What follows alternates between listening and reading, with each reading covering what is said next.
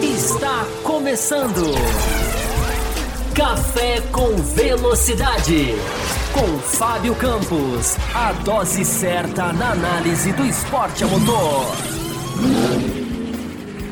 Olá, olá para você ligado aqui no canal do Café com Velocidade. Seja muito bem-vindo nessa quinta-feira que marca o último Além da Velocidade de 2023. Essa live que existe consolidada aqui nas nossas quintas-feiras no canal do Café, sempre muito legal de fazer, sempre dando as boas-vindas para quem está aqui, sempre participa que, e que sempre participa, né, fazendo perguntas legais, interagindo com a gente, fazendo que, com que o espaço, né, de segunda-feira, que já é um espaço uh, de debate, de análise sobre Fórmula 1, se estenda também para as quintas-feiras, esse espaço que já tem acho que dois anos, né, desde a criação, e a gente segue firme Uh, batendo esse papo com você. Sejam todos muito bem-vindos a quem já aí reserva o seu tempo, seja no ao vivo ou não. Tem muita gente que fala que escuta depois, até num tom assim meio meio de desculpa, mas não é, não é, não, não é problema nenhum. O importante é assistir as nossas lives antes, durante ou depois. Antes é que eu não sei como, mas vocês dão um jeito aí, vocês conseguem tudo. Saudando aqui os nossos grandes apoiadores que já estão aqui acompanhando o nosso canal com a gente, como o Marcelo David está aqui, o nosso HRP, HRP, a nossa Esther dos Santos, também apoiadora do canal, a nossa Camila Reis do Amaral, sempre uma acompanhante nossa aqui que dá muita força aqui no nosso trabalho. Falando também que de outra pessoa que nos acompanha, nossa Mel Maganha já tá com sono, a Mel Maganha. Olha aqui a mensagem dela. Nove horas, Mel Maganha. Dormir é para os fracos. Não vem com essa. Vai ficar aqui até o final, tenho certeza. Tuareg tá aqui também.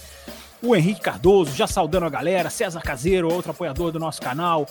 Isabela também já deixou o like dela e você já deixou o seu like? Já pode ir tirando isso da jogada já de uma vez, né? Já deixando o seu like, você já ajuda o canal, você já deixa aí a marquinha que fortalece o canal, que faça com que o canal seja privilegiado, né? Pelo menos um pouquinho mais no YouTube. Oferecido para aquelas pessoas que costumam procurar sobre automobilismo no YouTube, o seu like ajuda o canal a aparecer, quem sabe, para elas ali e eventualmente buscar mais ouvintes, trazer mais ouvintes aqui para o nosso canal. E a gente tem ainda coisas para dizer, semana movimentada da Fórmula 1, né? muitas coisas acontecendo, outras parecendo que vão acontecer no final das contas não acontecendo. A gente está aqui no nosso Além da Velocidade para falar sobre tudo isso. Gente, fazer umas loucuras aqui na tela, tá? E de vez em quando vai ficar aqui, vai mudando aqui uns posicionamentos de tela, aqui fazendo uns testes aqui sozinhos, aqui, umas coisas meio malucas da minha cabeça. Até para deixar aqui pensando aqui na barrinha de rolagem do nosso YouTube, para quem assiste depois, para facilitar a visualização. De vez em quando vai ficar aí um pouquinho mais preto aqui embaixo, mas a gente vai fazendo aqui algumas experiências importantes que vamos aqui continuamente respondendo a vocês não só aqui no chat, como também pela hashtag. Temos algumas enviadas aqui pela hashtag Além da Velocidade.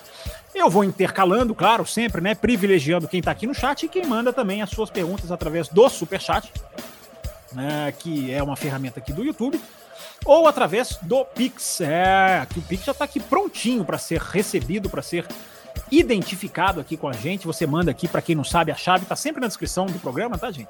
Canais de apoio, as redes sociais que estão passando aqui embaixo, chave do Pix, e-mail, que na verdade não, coincidente, não coincidentemente são a mesma coisa. Tá aqui também a chave Pix para você fazer a sua pergunta. Hoje a gente vai naquela estimativa de uma hora de duração. Mas se a gente bater aqui aquela metinha básica de 10 Pix e 5 Superchats, aquela metinha mais básica do que isso, impossível. A gente, quem sabe, a gente pode estender um pouco mais aí, até para a gente ter mais espaço aqui de aumento do, do tempo limitado da plataforma que nos oferece. Por isso a gente sempre faz essa, essa, essa metinha aqui para a gente poder ter segurança aqui na nossa transmissão. Então vamos lá, gente. Deixa eu ver. Deixa eu ver se já tem pergunta aqui. Ou se eu já começo pela hashtag. Sempre lembrando, tá, gente? Sempre lembrando que você, ó, que o Brasileiro tá chegando também. Acabou de chegar, o Eduardo Brasil já deixou o like dele. Sempre lembrando, tá, gente? Canal do Café com Velocidade, esse espaço de discussão que a gente sempre evolui, sempre busca aprofundar, aprimorar e é um espaço que vocês fazem muito bem. Então, nesse como esse é um programa de encerramento do ano, né, na segunda-feira não acabou. Segunda-feira tem a segunda parte do especial temporada 2023. Vamos focar mais nos pilotos. Focamos mais nas equipes na segunda-feira, não foi isso? Acho que a câmera tá andando sozinha aqui. Costuma fazer isso focamos nos, nos, nas equipes na segunda-feira passada. E na próxima segunda-feira vamos focar mais em pilotos, detalhar mais temporadas de cada piloto e muita coisa que vamos analisar aqui juntamente com vocês. Então, sempre lembrando, no momento em que pisca a luzinha do Pix aqui, sempre lembrando, especial temporada 2023, resumo da temporada em duas partes. Estamos no meio das duas partes. Numa segunda-feira e também na próxima segunda-feira. E depois vem aí a programação especial de verão do canal do Café com Velocidade. Mas isso a gente fala mais pra frente. Já demos aqui vários recadinhos. Daqui a pouquinho eu vou falar do programa de apoio para você que quer ajudar o canal, que quer mostrar que você acompanha o canal e quer que o canal continue de pé cada vez mais crescendo e avançando. Daqui a pouquinho a gente fala mais sobre isso. Vamos começar. Deixa eu puxar uma pergunta da hashtag aqui enquanto, enquanto estou atualizando aqui a barrinha do chat aqui no, no YouTube. É, e colocar, gosto de colocar, né? Vocês já sabem, isso aqui já virou uma, já virou uma, um modus operandi. Colocar aqui a hashtag também que é enviada no, no Twitter, colocá-la aqui na tela para que a gente possa visualizar melhor, você possa visualizar melhor, visualizar melhor as perguntas que chegam. É, e eu começo aqui pela de baixo, aqui é do Plínio Rodrigues, que mandou. É, Fábio, boa noite. Você acha que tem pilotos no atual grid da Fórmula 1 que tiveram mais oportunidades do que deveriam? Ah, eu acho que sim, né? Pilotos, primeiro que assim, né? Oportunidade é, é, difícil você medir, né? O que, que é, o quanto que uma oportunidade é de mais ou o quanto que ela é de menos.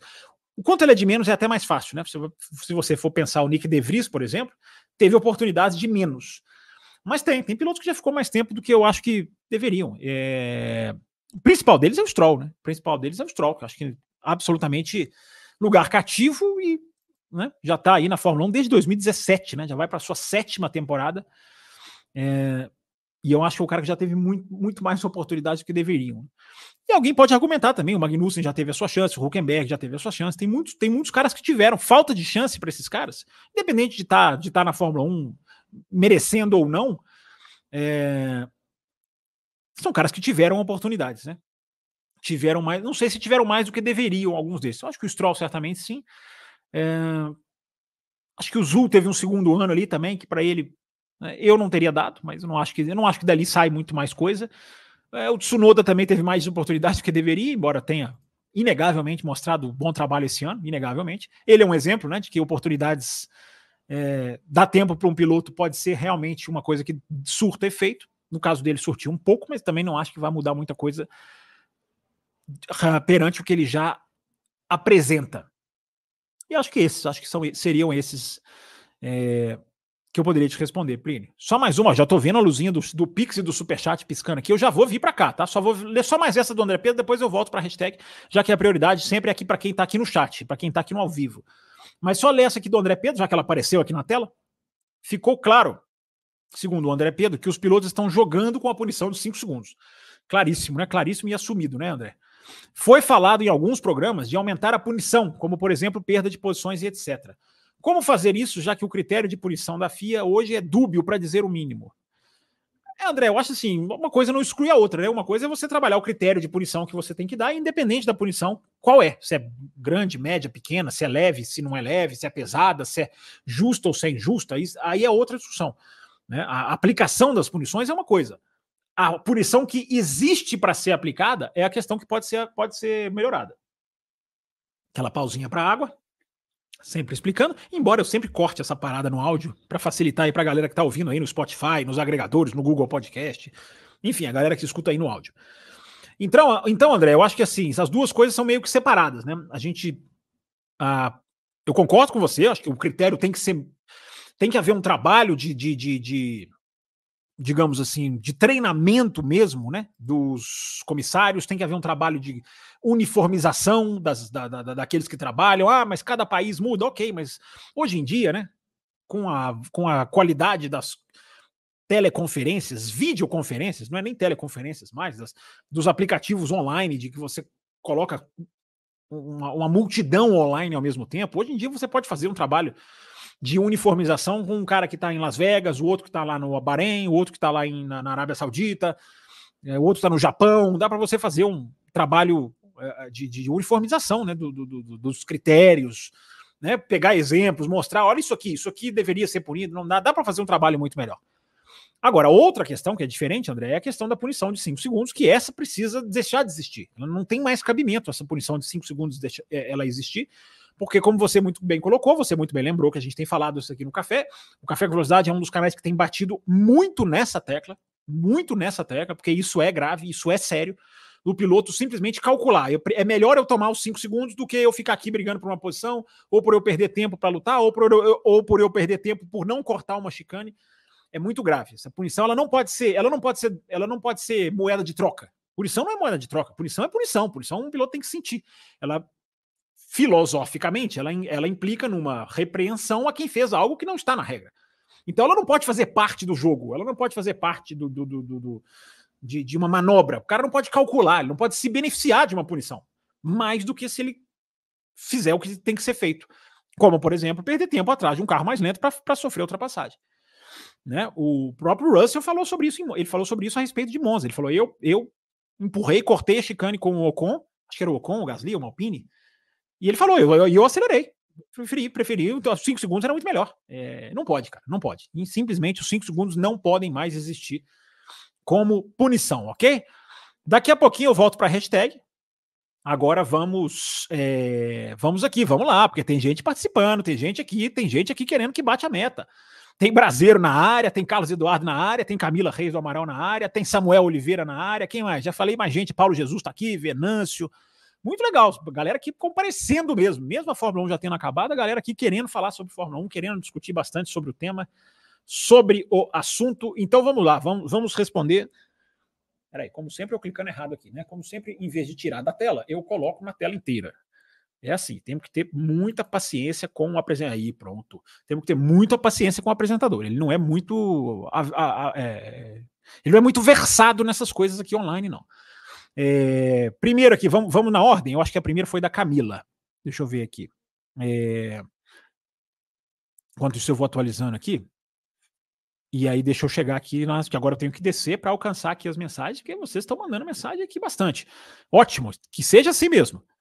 É, independente de ter sido ou não, aqui as damas primeiro. Vai, Camila Reis do Amaral. Qual temporada você denomina a mais chata que você assistiu? Olha que pergunta interessante. Hein?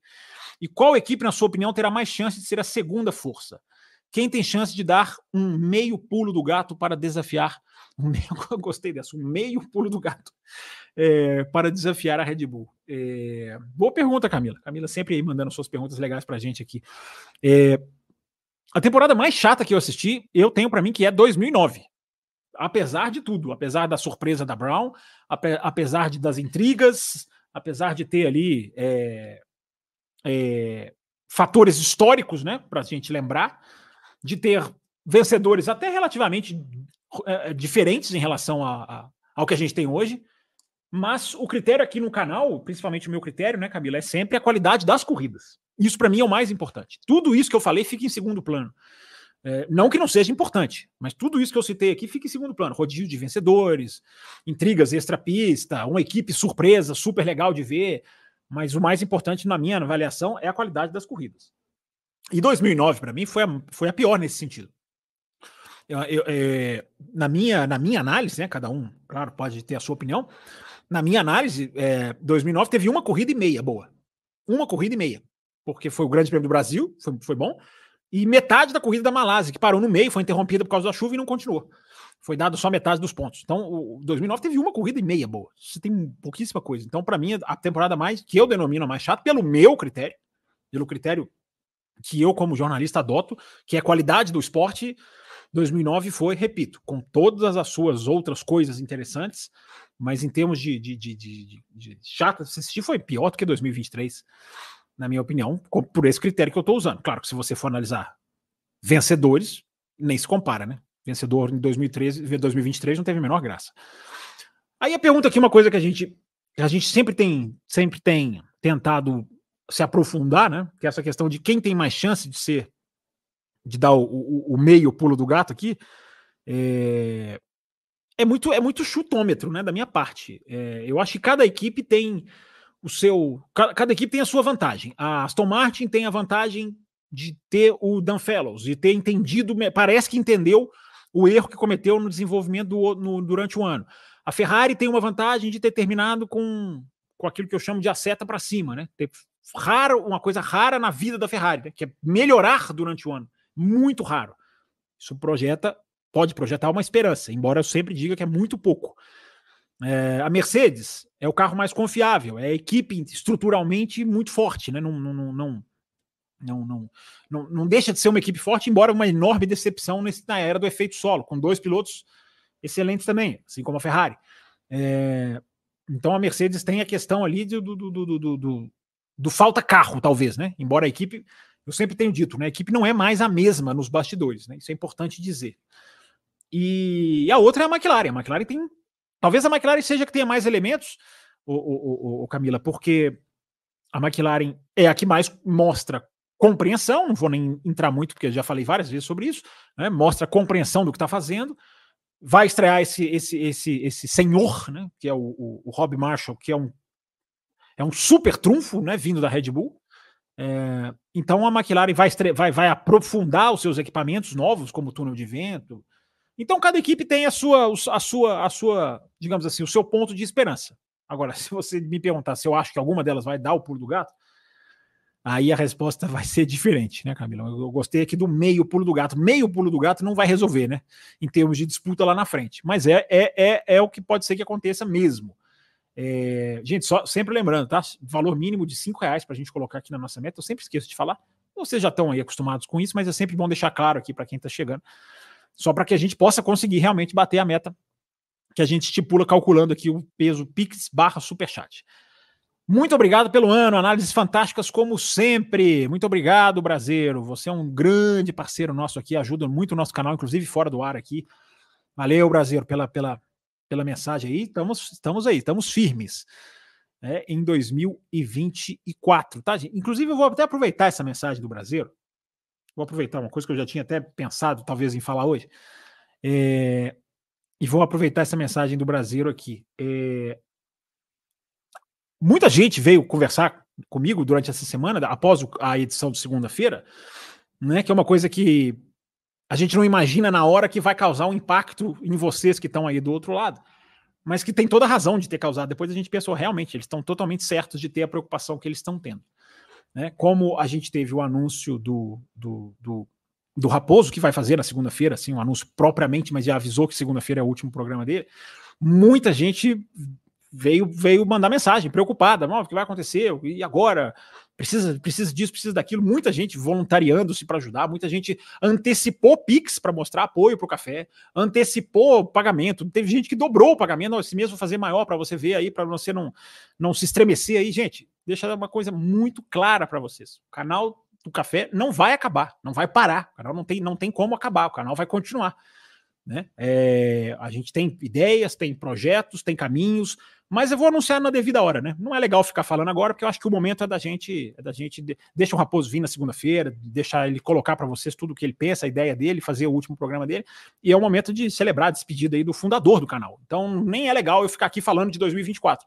Mas eu vou dizer para vocês, o canal vai seguir, o canal segue, não há menor é, não há menor instabilidade. Há uma transição, o canal não vai ser o canal de um homem só, não vai ser, não vai ter além da velocidade duas vezes por semana. Então o canal vai, vai, vai, vai se adaptar e vai seguir. Mas esse nosso espacinho aqui da quinta-feira, ele não corre perigo também, não corre perigo. Quinta-feira é dia do além da velocidade. A gente batendo esse papo que a gente está batendo, tá? Então só aproveitar porque foram várias mensagens, gente preocupada, poxa, mas é, é porque o Raposo é o fundador do canal. E depois eu fiquei pensando, é, é, é totalmente lógico essa preocupação deles. Mas estou falando para todo mundo, seguiremos e adaptaremos e avançaremos, mas tudo anunciado na devida hora né, respeitando os processos, como diria o outro. Carlos Eduardo Ferreira, vamos seguir, vamos lá. Carlos Eduardo Ferreira, boa noite, Fábio. Dá para pensar que essa união das equipes, no caso Wolf, no caso Wolf é legal, né? Pode ser, uh, um, pode ser uma estratégia para enfraquecer Sulayen e terem argumentos para negar a Andretti? É, sei que parece sem nexo, mas vindo destes caras, né? É, não, não acho que é sem nexo, não, Carlos. Não é sem nexo, não, mas eu só acho que eles não precisam de nenhum. Eles não precisam criar uma guerra para negar Andretti. Porque eles têm no regulamento, infelizmente, a prerrogativa para negar Andretti. O que essa, o que essa situação toda está expondo e as consequências sérias que essa situação pode ter, pode trazer, é mais no futuro da relação FIA barra FOM, né? FIA com as equipes, FIA barra FOM, ou FIA versus FOM barra equipes, já que equipes e FOM estão é, do mesmo lado. É, então é isso, Carlos. A gente pode até falar um pouquinho mais sobre esse embrólio aí, se vocês quiserem, é, que foi a tônica da semana. Mas eu acho que no caso da Andretti, que eu até coloquei no Twitter agora há pouco, o Carlos, é, a palavra, a expressão conflito de interesse, a gente até fez uma brincadeira aqui no título dessa live, mas a expressão que a gente. Aqui não há conflito de interesse, porque o nosso interesse é o bem do automobilismo. Mas a expressão tão decantada nessa semana, né? Conflito de interesses. E eu coloquei no Twitter agora há pouco, né? Não existe conflito de interesses maior do que o que está acontecendo com o Andretti. Isso é um conflito de interesses absurdo, é, obsceno, é, esdrúxulo, é, baixo né, de, do que estão fazendo, do que a Fórmula 1 está fazendo com o Andretti. Isso, isso é o maior conflito de interesse. O que aconteceu essa semana tem outros pormenores. Daqui a pouquinho a gente entra mais a fundo neles. Deixa, deixa a galera aí chegando aqui na nossa live, deixa a gente respondendo também, adiantando aqui mais algumas perguntas. Mas eu não acho, não. Eu não, não, é que não tem sentido o que você está falando, tem sentido porque tudo, tudo faz parte da guerra. Né? A entrada da Andretti, cada vez mais eu me convenço, e, e nem é caso de eu me convencer, não, porque é, vai ficando cada vez mais claro, eu acho que essa é a expressão, a própria entrada do Andretti faz parte da guerra. Né? O próprio ato de trazer a Andretti, de fazer o processo de seleção, de aprovar só a Andretti. Né? A gente tem notícia de que a Carlin, é a Carlin, é a Carlin, talvez entre até na justiça contra a FIA, alegando que tinha o mesmo nível de projeto da Andretti, mesmo nível de evolução do carro, o mesmo nível de avanço do projeto, e que não sabe por que foi preterida. Então, talvez até isso seja parte mesmo da guerra. Ah, coloca, vamos colocar Andretti, que é para provocar, embora eu nunca vou ser contra, independente, eu chamo de se for por linhas tortas, está escrevendo certo, mas no final das contas, tudo vai parecendo parte da guerra. Tudo vai se juntando como parte desta guerra. O que a gente teve com o Andretti, o que a gente teve essa semana, são batalhas. São pequenas batalhas, ou não tão pequenas, né? mas todas fazem parte do, de uma guerra. Hoje há uma guerra entre Fórmula 1 e FIA. Hoje há uma guerra entre essas duas entidades. Uh, e o que aconteceu essa semana é um passo muito claro. Mas daqui a pouquinho eu prometo entrar um pouquinho mais no assunto aí, ou antes de acabar a live, mergulhar um pouquinho aí. É... A Camila Reis Amaral fala aqui, ó, assisti a Brown e que legal uma equipe dar um pulo do gato. Show a série. A série vai ser analisada aqui dessa, nessa intertemporada, viu? A série vai ser um dos motivos. Inclusive, a Camila está convidada para participar. A gente vai fazer lá no grupo de no grupo dos apoiadores premium, a gente vai fazer todo o processo de escolha de datas de gravações, de participações dos apoiadores, que vão fazer todas as lives de verão aqui, se quiserem, evidentemente. E o especial da Brown está entre elas, viu, Camila? Então, até aproveitar aqui a sua mensagem. Né? Análise do especial da Brown, os quatro capítulos, analisar é, de uma maneira mais aprofundada e com a opinião dos nossos apoiadores também, que eu quero bastante saber qual é. Aqui a Camila já gostou, já deixou a opinião dela aqui. É, o Carlos manda mais uma mensagem aqui. Ó. Com isso vem a minha segunda pergunta, continuando o que ele falou. A Andretti teria como aproveitar o acontecido de alguma forma? Não, acho que não, Carlos. Eu acho que não, não há nenhum tipo de implicação no caso da Andretti. Eu acho que não.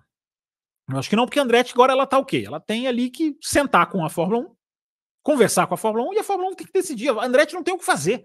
A Andretti não tem mais o que fazer. Ela já foi aprovada, ela já mostrou toda a questão de projeto, de sustentabilidade, de condição técnica, de viabilidade financeira, de patrocínios, de General Motors. A Andretti não tem o que fazer mais. O, o, o, não tem o que aproveitar, Carlos. A Andretti está na mão de um grupo de pessoas mesquinhas que vão decidir se por pressão popular, por pressão uh, de, de, de outros lados, vão fazer o que é certo ou se vão cometer o maior atentado da história da Fórmula 1 fora da pista. É, o maior atentado da, da, história da Fórmula 1 fora da pista. Né? Alguém, ah, mas em 2008, Nelson em Singapura. Aquilo, é, aquilo foi dentro da pista. O maior atentado fora da pista é... A gente está aí com a chance de ver. Tomara que não. Mas eu não acho que muda. Não acho que essa questão de, de, de, de... O que aconteceu essa semana só aguça a guerra, o Carlos. Mas a, a parte do Andretti, que faz muito parte da guerra, ela já ela já tá ali na marca do pênalti. É, é saber se os caras vão chutar ou não vão chutar. Entendeu? É... Por mais que a guerra tenha se acentuado, é... a questão da Andretti é o, é o, futuro da Fórmula 1, é o futuro das equipes, é o futuro do, das categorias de base. Tem muita coisa em jogo, é o futuro da Fórmula 1 nos Estados Unidos, que pode tomar uma guinada para melhor. É, não, é, não é simplesmente o que está acontecendo agora que vai deixar a Andretti mais próxima ou menos próxima. Essa é a análise que eu faço, Carlos. É, mas vamos ver, vamos, vamos, vamos ver, vamos ver o desdobramento da situação. É, o brasileiro vai bater um papo aqui com o Carlos através do Superchat. Que situação, Carlos? Será? Parece absurdo, né? Porém, improvável. Acho que, tá falando, acho, acho que o brasileiro está falando aqui essa questão que nós estamos dizendo aqui, né? É, Deixa eu ver o que mais. Deixa eu ver se tem mais perguntas aqui. Deixa eu atualizar aqui, ver se chegou mais alguma pergunta do Pix para priorizar. Tem uma da Isabela. Eu já li a sua pergunta, Isabela? Ou eu não li a sua pergunta? Você mandou aqui, sempre lembrando, gente, fez o Pix, faça como a Camila fez aqui na pergunta que a gente já leu. Coloca Pix aqui bem no comecinho, é, para a gente identificar facílimo aqui no chat, tá? Porque é muita mensagem aqui na correria, a gente vai aqui tentando dar o ritmo, né? Então, quanto mais fácil visualmente para a gente aqui, melhor. Deixa eu ver aqui se eu acho a mensagem. Ah, aqui achei. A Isabela fez o que eu solicitei. Ó. Grande Isabelinha. Colocou Pix na mensagem dela. Já vi vídeos técnicos comparando o estilo de pilotagem do Max com o Schumacher. O que Max atualizou e modernizou o estilo de Mikael? Você acha que tem semelhanças ou não? Isabela, muito, são assim, são carros totalmente distintos, são modos de tratar a borracha completamente diferentes eu, eu sinceramente, eu tenho muito, muito, muito, muito pé atrás. Eu sei que tem gente que é fanática por isso, né? Eu tenho muito pé atrás com essa questão de, de, de estilo de pilotagem, ou Isabela, porque o estilo de pilotagem ele muda do qualifying para a corrida, entendeu? A gente tem a tendência, acho que principalmente aqui no Brasil, de bater um carimbo no estilo de pilotagem que talvez fosse no passado, talvez na época até do Schumacher mesmo, fosse uma coisa mais definida, fosse uma coisa mais linear, fosse uma coisa mais é, é é, fácil de discernir. Hoje não, hoje, é, hoje o piloto tem corrida em que ele precisa preservar os pneus da frente. Hoje tem corrida que o piloto precisa preservar os pneus de trás. Isso às vezes muda durante o evento, como aconteceu no México, né? É, que a temperatura da pista fez com que o pneu de trás no qualifying passasse a sofrer mais do que o da frente. Ele passasse a ter que ser o preservado. Então, ô, Isabela, é, eu procuro assim, eu procuro mergulhar bastante nesse tipo de análise, não no sentido de definição de estilo de pilotagem, mas de entender o que, que a Fórmula 1 cobra hoje de estilo de pilotagem. Entendeu? Então eu acho assim, eu sempre falo, né? Eu gosto sempre de usar a expressão atualizar o software. E, e, eu, e eu acredito que eu preciso atualizar sempre isso, eu preciso estar sempre atualizado quanto a isso. E tudo que eu vou mergulhando a respeito disso em análise, vendo as análises da Sky Sports, por exemplo, das câmeras on-board, é, da análise de pilotagem que eles fazem, é, cara, é muito eu acho que a gente corre um grande risco, Camila, de ficar batendo martelos em estilos de pilotagem que são absolutamente é, amplos nos dias de hoje. São amplos. Então, o piloto tem característica de cuidar mais dos pneus, mas ele não é, não existe uma, uma regra exata para cuidar dos pneus. Uma coisa é você cuidar dos pneus no Qatar, outra coisa é você cuidar dos pneus no Bahrein, uma coisa é você cuidar dos pneus em Suzuka, outra coisa é você cuidar. É, as exigências são diferentes. Então, você pergunta aqui se ele atualizou e modernizou. Acho que o estilo hoje é muito mais moderno de todo mundo, porque o carro hoje é ultra sensível ao pneu. Então, como você vai comparar hoje um carro que o cara tem que cuidar, se ele, se ele erra a temperatura da borracha, ele não consegue sair nem do Q1. Isso aconteceu com Pérez, isso aconteceu com Leclerc, isso aconteceu com Russell, isso aconteceu com Hamilton, isso aconteceu com praticamente todo mundo, exceção do Verstappen. É, se, se, se aquilo que eu sempre falo aqui, Isabela, se a volta de preparação do pneu, que hoje chega a ser tão importante quanto a volta rápida, se ela não é bem feita, isso é um estilo completamente diferente da época do Schumacher, que você podia sentar o pé. Né? Você podia tratar a borracha do, do. Quem que contou um dia desse?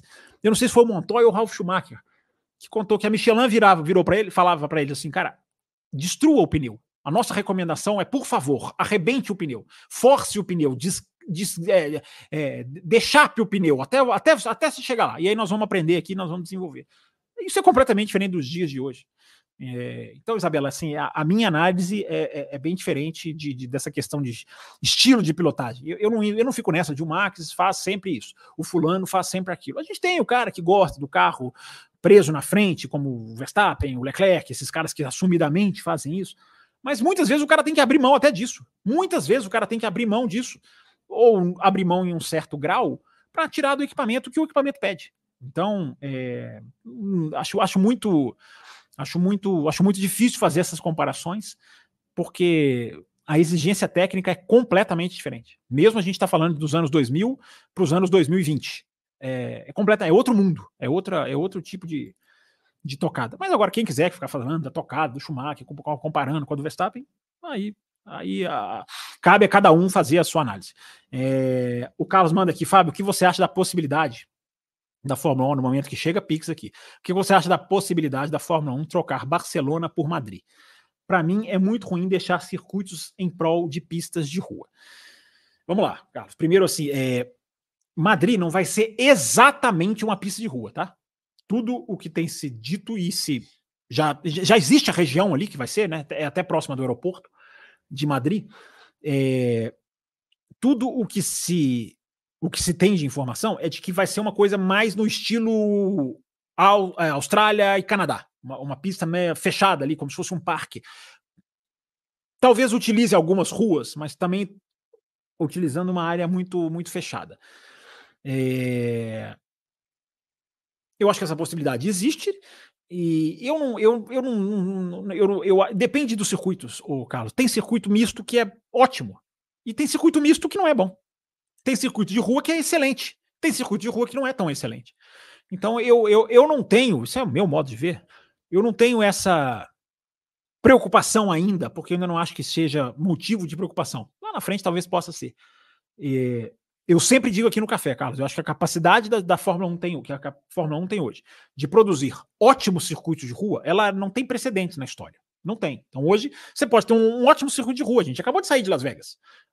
Alguém acha Las Vegas um circuito de rua ruim? A gente falou sobre isso antes da corrida. Falar depois da corrida é fácil, né? Depois da corrida é fácil.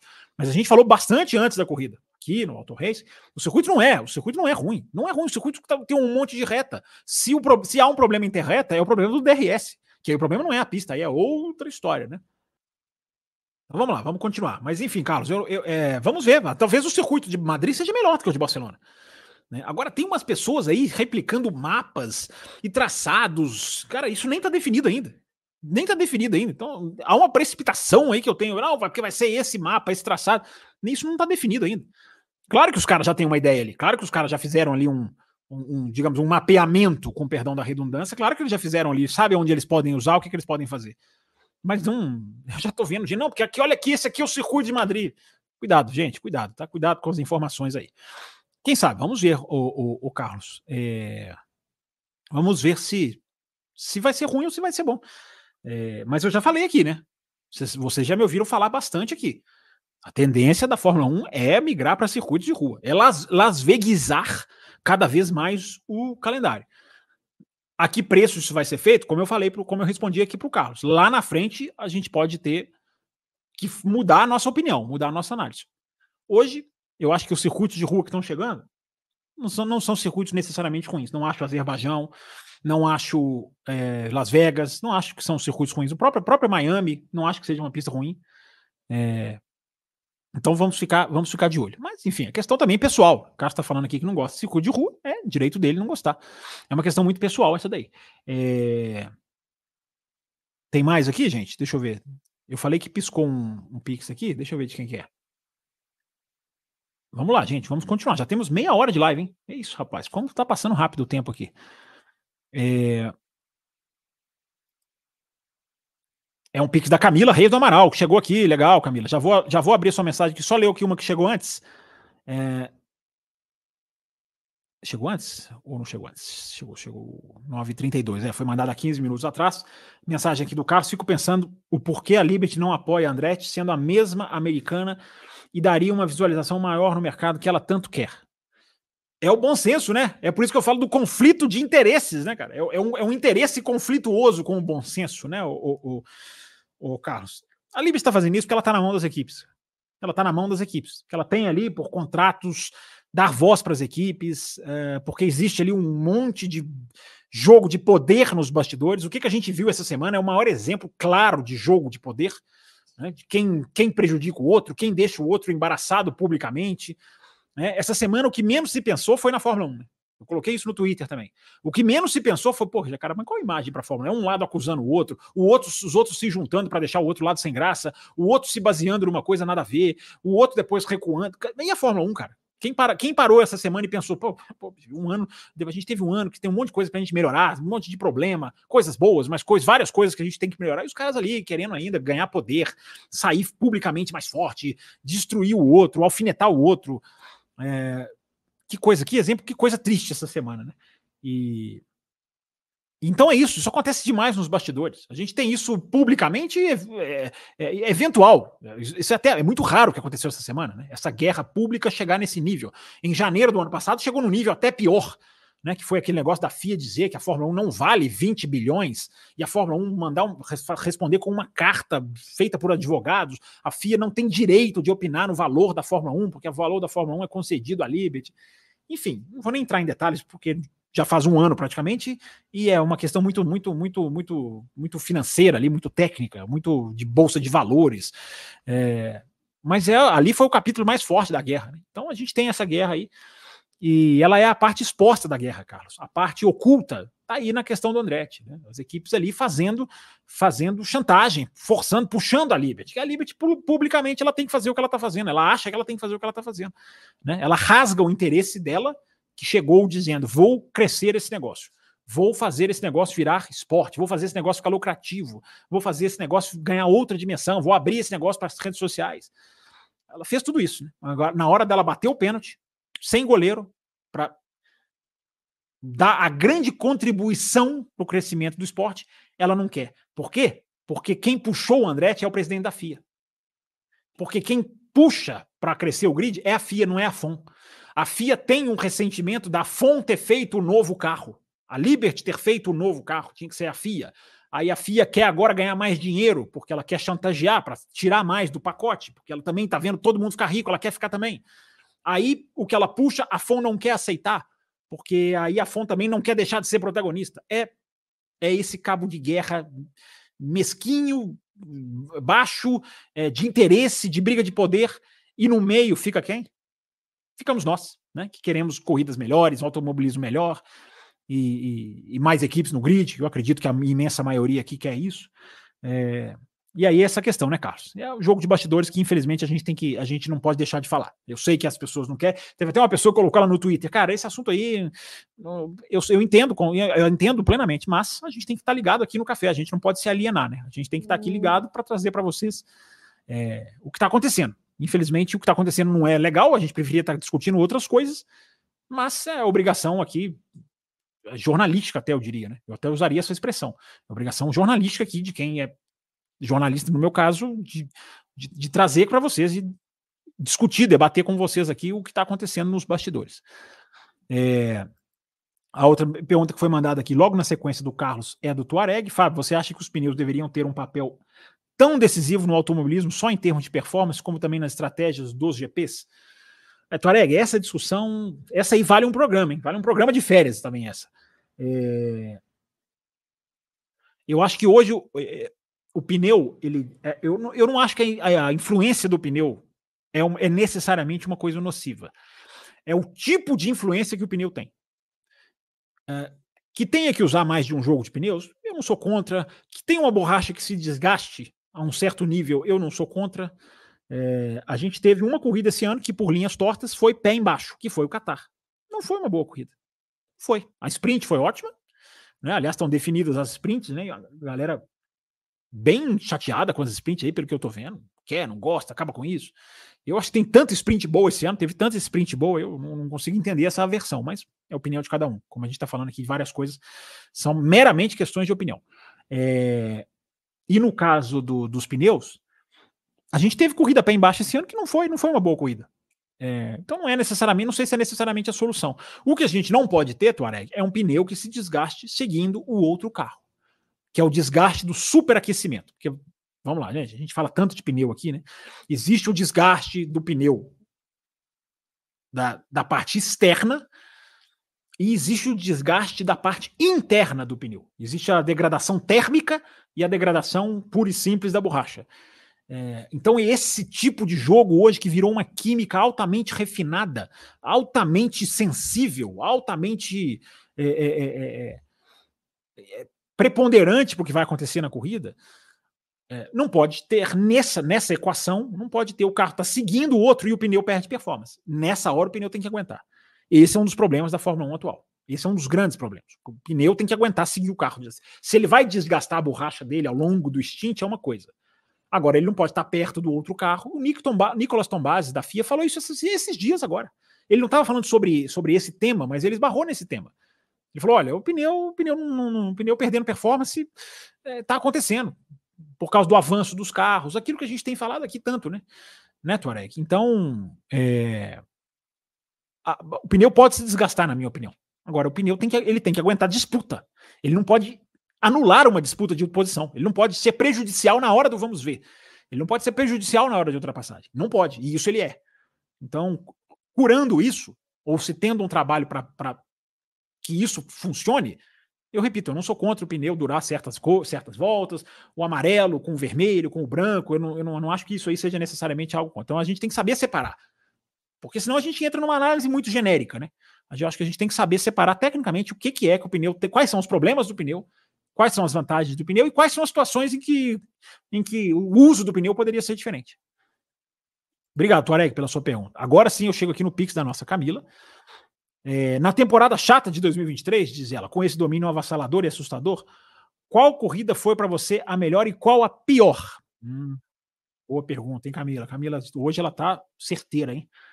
É, não, a melhor para mim é, é, fácil até de falar, mais fácil do que, do que a pior. É, a melhor para mim é Monza. Para mim, a melhor corrida é Monza, indiscutivelmente. É, não é uma corrida que teve muitas ultrapassagens, mas por causa de tudo isso que eu estou falando desde o começo do programa. Né? A qualidade da, da, das disputas em Monza, para mim, foram é, estão cada vez mais raras no automobilismo. Talvez por isso eu esteja mais propenso a dizer isso. Se você coloca essa corrida de, Mona, de Monza numa Fórmula E, numa Fórmula Indy, numa MotoGP, fazendo aqui uma, uma, uma adaptação meio maluca, é, você, as pessoas podem ter falado, não, não, não, não, não seria uma top nessas categorias, mas na Fórmula 1 foi, para o ano da Fórmula 1 foi. Porque ali a gente viu duas coisas muito raras, Camila, muito raras. A dificuldade de ultrapassagem, a ultrapassagem que tem que ser buscada, que tem que ser no braço, que tem que ser chorada. Até o Verstappen passou por isso. Né? Até o Verstappen teve que trabalhar. E a gente teve aquilo que a gente tem que ter sempre, né? Jamais pode ser uma exceção, mas é. A gente teve uma briga belíssima entre dois companheiros de equipe. Belíssima, perigosa, arriscada. É, teve momentos ali de prender a respiração. É, foi quase em outras, em, em, várias situações, mas, mas a briga foi, foi, foi legal, foi permitida, foi executada com, com, com respeito e foi para mim o grande prêmio mais, mais Monza para mim é eu não vejo outra que, que, que, que, que rivalize. Teve outras boas corridas? Teve, teve boas corridas. É, teve sprints muito boas. Eu acho que teve muita sprint boa esse ano. Cara. Teve a sprint de Interlagos, teve a sprint do Qatar, é, teve a sprint. Qual foi a outra? Tem uma outra que está me fugindo aqui que foi boa também. É, a sprint nos Estados Unidos, não acho que tenha sido tão ruim assim. Ou foi, ou foi ao contrário, na né? corrida que foi melhor, um pouco melhor. Eu estou misturando aqui um pouquinho, eu tenho que pegar as sprints e lembrar. Mas teve, teve várias sprints boas, principalmente a do Qatar e do Brasil. As duas foram, foram, foram destacadamente excelentes. É... Então, acho a pior corrida do ano.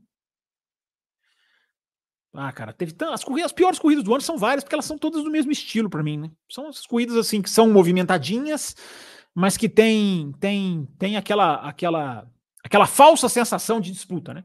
Porque troca de posição toda hora, mas porque a asa tá aberta, porque as estratégias são, são, são embananadas, então tem um que já trocou, não trocou, aí ele passa um monte de gente, só que o pneu dele é muito melhor, a disputa é, é, é protocolar. Acho que a maioria das corridas foi assim. Não sei se eu saberia escolher uma. Não sei, realmente. Talvez uma pergunta para responder na segunda-feira, viu, Camila? Eu não vou, eu não vou desistir não. Talvez na segunda-feira eu possa, eu possa, possa trazer um nome aqui para te, para te responder. Vou, vou fazer isso esse final de semana. Ah, já tenho que fazer mesmo, né? Porque vamos passar algumas coisas nesse na, no café da próxima segunda.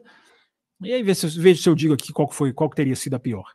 É, o Carlos Eduardo manda aqui. Fábio, o ideal não seria dar aos pilotos a possibilidade de estarem sempre tirando tudo do carro? Isso não garantiria corridas melhores, mas acho que poderia dar para vermos quem é quem no grid sei se garantiria, não, cara. Todo mundo pé embaixo, Carlos. Não, não é garantido que você vai ter disputa. Não é. Senão a gente teria tido o Grande Prêmio do Qatar o melhor de todos. Entendeu? A gente já teve várias disputas na Fórmula 1, porque um teve que poupar um pouco mais do que o outro a borracha. Várias, ou o equipamento, várias vezes. A melhor corrida de todas dessa era pós-2000, que eu sempre digo que é a do Bahrein, na verdade, para mim, é a melhor de todas as eras, Bahrein 2014. É uma corrida que tem muito o jogo do, do, do quem está com pneu amarelo, quem está com pneu branco, entre o Hamilton e o Rosberg. Então, cara, eu, eu acho que assim, é muito fácil a gente ir por essa linha, assim, de. Ah, deixa os caras pé embaixo. Não é a Fórmula. Os piores anos da Fórmula 1 nos anos 2000 era pé embaixo. Era pé embaixo. E os piores anos, 2006, 2007, 2008, várias corridas ruins, várias corridas ruins, ruins mesmo. É, 2000, 2001, ali era pé embaixo. Era pé embaixo. Então, é, é, não acho que isso seja a solução, não. Pode ser que aconteça em algumas corridas, pode ser que dê certo em algumas corridas, mas eu não coloco isso como uma regra, não, cara. Eu Sinceramente, eu, eu procuro é, analisar com os exemplos que a gente tem. Porque é muito fácil a gente querer mudar o conceito. Ah, esse conceito não está dando certo, o outro vai dar. Não necessariamente. Não necessariamente. Não na minha visão. É... Deixa eu ver o que mais aqui. Tem Pix do Brasileiro chegando? Tem, tem Pix do Brasileiro chegando aqui, sim. Já temos 45 minutos de live, hein? Olha só como está passando rápido o tempo. Eu já li aqui os dois da Camila, li o da Isabela, agora o do Brasileiro aqui, o outro do Brasileiro. Que ele coloca aqui, ó. Pix by Williams André. Quais as três melhores corridas dessa temporada? É, vai mais ou menos na linha do que a Camila perguntou, né?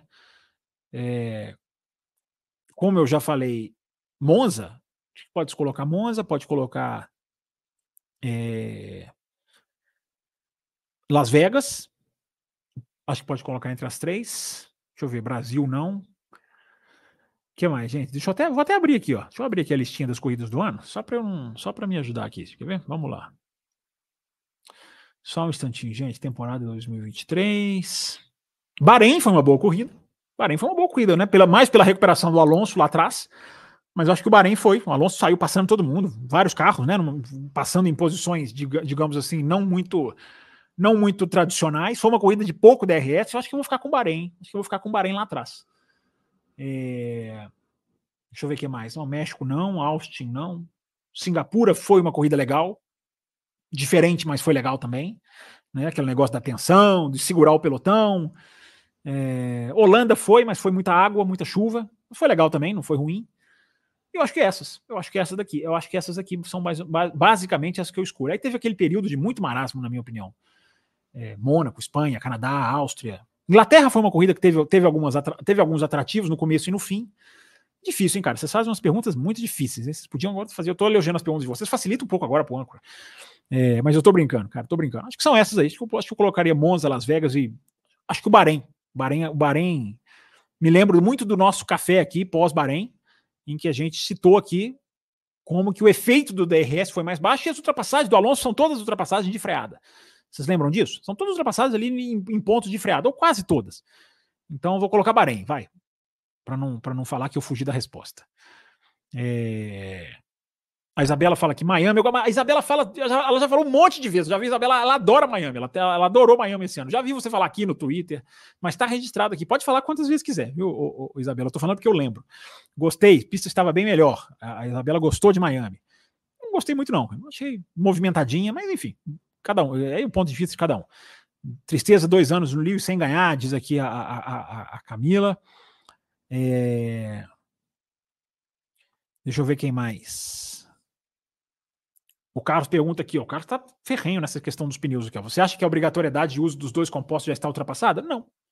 Não. Se os dois compostos forem equilibrados, se os dois compostos derem para seguir o carro da frente, se os dois compostos forem compostos que, que favoreçam uma boa corrida, que não, não, não morram atrás do carro da frente, que sustentem a questão da aerodinâmica ali de estar tá seguindo um carro de perto, o super não tem o superaquecimento nessa hora, eu acho que não. Não acho que a obrigatoriedade de dois compostos está ultrapassada, não. Não acho que seja esse o problema, gente. Eu acho que o problema é o carro. O pneu tem participação? Tem. Decisiva nessa questão do seguir. Mas eu acho que o carro precisa ser trabalhado para isso. O carro está piorando de 2022 para o meio de 2022, para o começo de 2023, para o fim de 2023. Por isso que eu estou batendo muito na tecla da apatia da Fórmula 1, Carlos. A apatia da Fórmula 1. FIA e Fórmula 1. Inimigas nos bastidores, mas de braços dados na apatia. Na prerrogativa que tem de mudar o regulamento, mexer nos carros. Não estou nem falando de domínio, estou falando de seguir o carro da frente. Tá, tá, tá prontinho para eu colocar no meu Twitter. Já tá, já tá aqui, já tem o link, já fiz o print, tá prontinho para eu twittar sobre isso.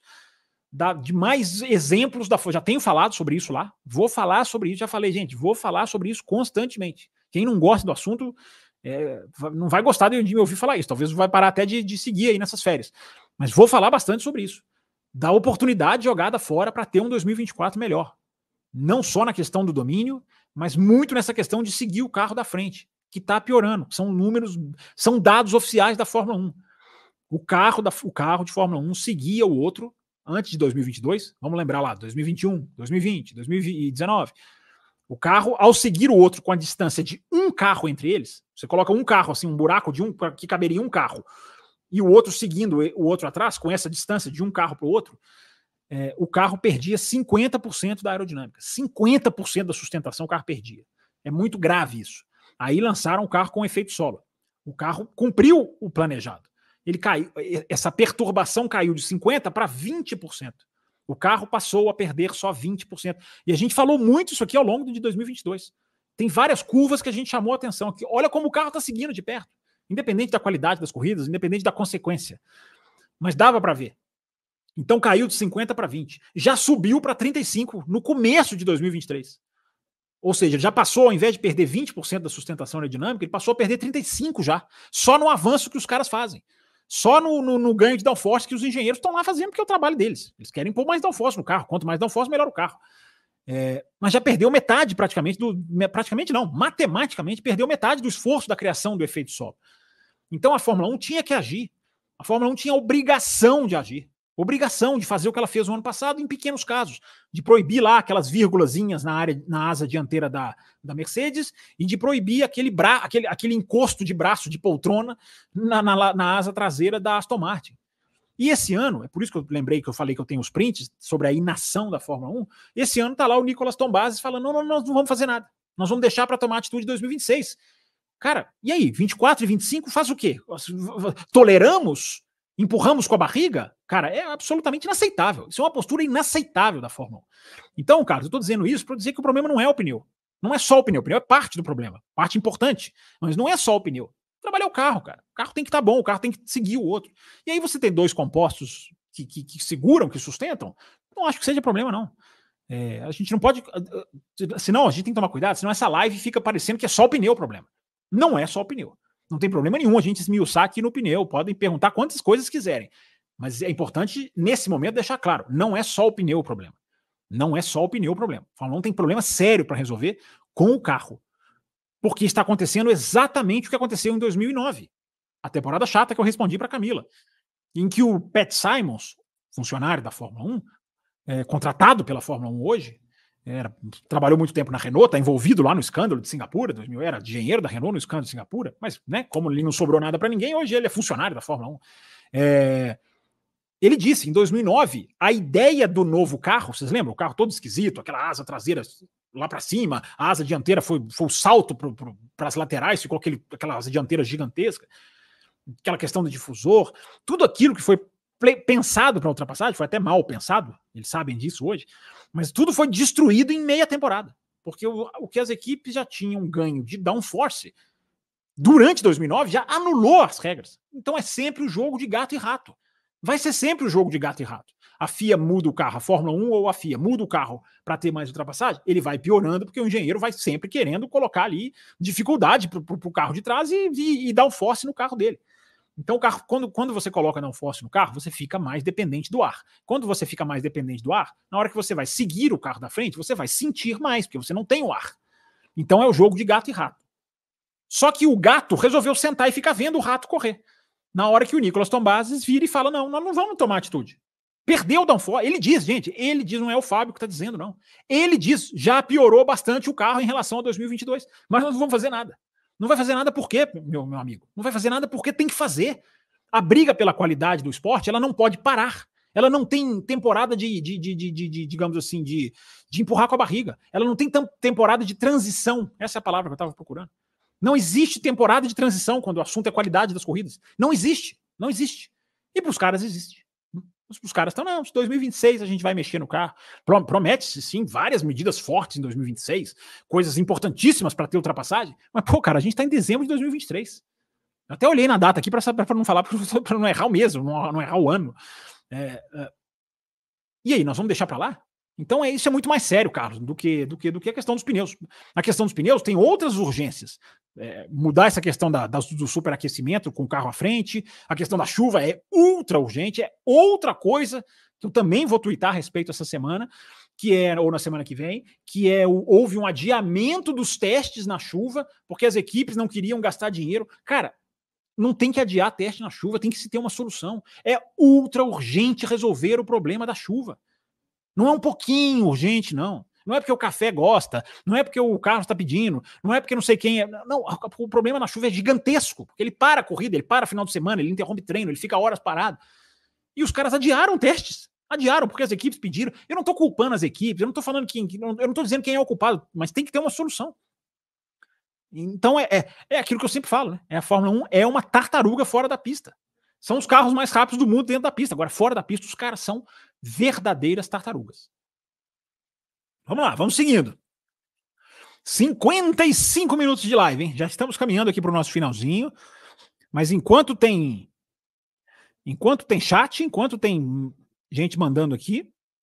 É, gente, a meta era 10 Pix e 5 Superchats. Já tem muito mais do que 10 Superchats e não tem 10 Pix. É, na verdade, eu tenho. Deixa eu ver aqui, deixa eu dar uma atualizadinha aqui. Vamos lá, atualizo aqui, rapazinho. Eu tenho seis Pix. Vamos lá, temos quatro Pix para bater a meta. Será que conseguimos?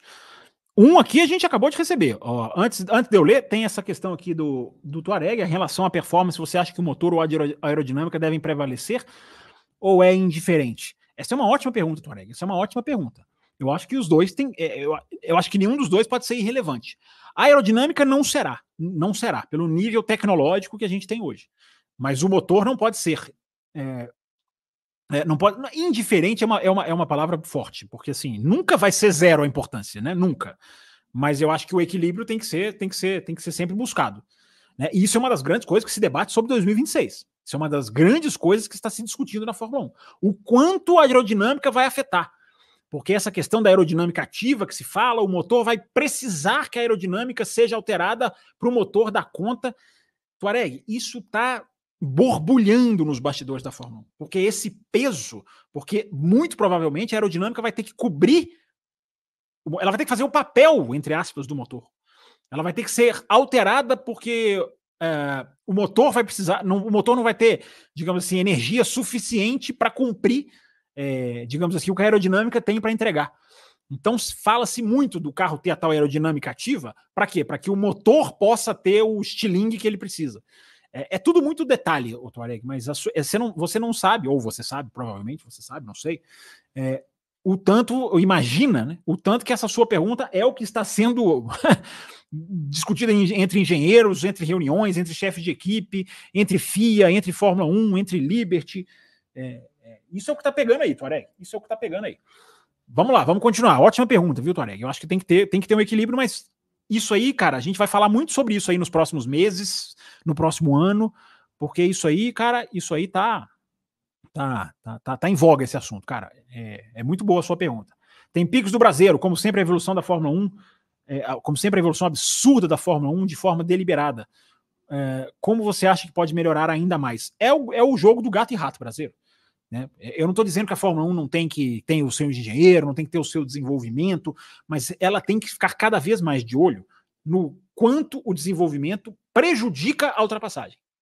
Uma coisa é você criar uma suspensão que vai dar muito certo no seu carro. Outra coisa é você criar uma asa traseira, que ela pode ser o, ela pode arrebentar o carro de trás. Então existe o avanço aerodinâmico e existe outros avanços, e isso tem que ser muito bem monitorado. Isso é um jogo de gato e rato constante, brasileiro. Não é, já está errado fazer isso de ano em ano. Já está errado. Eu elogiei a FIA aqui o ano passado por proibir esses artifícios, um da Mercedes e um da Aston Martin, que beneficiava o próprio carro deles, claro, senão não era atualização, mas que prejudicava o carro de trás. Então, se a FIA fez isso bem no ano passado, por que, que nesse ano ela está lavando as mãos? Quando ela mesma admite, o Nicolas Tombás, sigam lá no Twitter, gente, no arroba campusfb, quem tiver dúvida sobre esse assunto ou quem quiser se aprofundar mais sobre esse assunto. Ou vai aí na internet porque vai achar. É, por que, que agora que a FIA assume, e não é uma coisa é, absurda assumir, é claro, é, é uma coisa clara, mas quando a FIA rubrica, vai, que há um grande, uma grande perda da capacidade de um carro seguir a outro, por que, que agora a FIA fala que só vai agir em 2026? Por quê? É isso que eu não entendo. É isso que não pode. Isso tem que ter cobrança, pergunta, tem que ter questionamento, tem que ter textos, tem que ter posts, tem que ter lives, tem que ter esse questionamento. Porque não dá para deixar para 2026. Não dá, não dá. É, é, a, o, o, mundo hoje tem outra velocidade. E se alguém, se, se tem alguém que tinha que entender disso, é a Fórmula 1, né? Parece que não entendem. É, mas a, a, maneira de melhorar o, o brasileiro é, é, é, é a vigilância constante. É o aprimoramento constante. Você tem que ir mexendo pela, pelo nível tecnológico que a gente tem hoje. Você tem que ir mexendo no carro de pouco tempo em pouco tempo para deixar o carro ultrapassável. Os engenheiros não vão gostar? Não vão gostar. Às vezes eles vão criar uma coisa que não atrapalha tanto, que pode seguir se desenvolvendo. Às vezes eles vão criar coisas que vai, que vai fazer com que o carro de trás não, não, não seja, seja prejudicado. O que, que eles estão fazendo hoje? Vou pegar o Rubinho aqui, que é o nosso assistente aqui. Ó. Hoje, o que, que eles estão fazendo? Eles estão usando os dutos de freio, dutos de freio aqui dentro da roda para fazer com que o ar. A, a, Fórmula 1 criou as calotas, né? Esse carro aqui é antigo. O Raposo não me dá um carro novo. É, eu vou pedir nessas férias um carro 2022. Eles criaram a calota aqui no pneu para justamente. Por que, que tem a calota no pneu? Pra, porque o, os carros estavam fazendo com que os eixos das rodas jogassem o ar para fora. Então, o carro de Fórmula 1 ele espirrava ar das quatro rodas lateral que gerava turbulência no carro de trás. O que, que a Fórmula 1 fez corretamente? Colocou uma calota no pneu. O que, que as suas equipes de Fórmula 1 estão fazendo? Estou usando só como exemplo, tá, gente? O que, que as equipes de Fórmula 1 estão fazendo? Estão usando o duto de freio aqui dentro, nessa parte interna, não é na parte externa da calota. É na parte interna da roda. Para fazer com que o carro fique aerodinamicamente mais eficiente e que, porventura, acaba atrapalhando o carro de trás. É, é, principalmente nas rodas traseiras. Então tem que ficar de olho nesse tipo de coisa, Brasil. Tem que ficar de olho nesse tipo de coisa. A, a corrida atrás da, da, da, da da, do peso desenvolvimento versus ultrapassagens é, é, é, uma, é uma vigilância constante. Porque se você liberar o desenvolvimento de olhos fechados, como muita gente fala, tem que, tem que liberar, ninguém vai passar ninguém. Ninguém vai passar ninguém, porque o projeto dos carros vai até deliberadamente atrapalhando o carro de trás. Ninguém quer ser ultrapassado. Claro que não quer. Quem tem que policiar isso é quem é o dono do esporte. Quem é a, é a FIA, é a Fórmula 1, é a FOM, né? Liberty. Eles têm que tomar essas decisões, embora seja muito mais da FIA, porque é uma questão técnica. Né? É, mas eles têm que trabalhar isso. E não trabalham, né? Deveriam trabalhar muito mais. começaram fazendo mudanças no ano passado e agora, por algum motivo, pararam. Super sticker, seja lá o que for isso, muito obrigado, Bruno Kaká. Valeu, obrigado demais aí pela sua, pela sua mensagem. Até hoje eu não sei qual é a diferença entre um super sticker e um super chat, mas eu agradeço de qualquer maneira. Tá aqui, tá recebido e tá feito aqui. É... Vamos lá, tem mais Pix aqui? Acho que tem, né? Tem, tem mais Pix aqui, tem chegando Pix do nosso Brasileirão aqui. É, tá piscando aqui a luzinha dos Pix. Ah, Brasileiro vai garantir meta hoje, hein? Ele mandou aqui dois, dois foram dois ou três, Brasileiro? Foram. Foram. Tem mais dois, né? Tem mais dois aqui dos que você mandou. Um tá aqui na tela. Eu não consigo entender o porquê essa evolução na chuva vem, e mesmo assim não entendo porque FI e Fórmula 1 não brigam para melhorar isso. É, eles sabem que precisa melhorar isso, Brasil. A questão da chuva, eles sabem.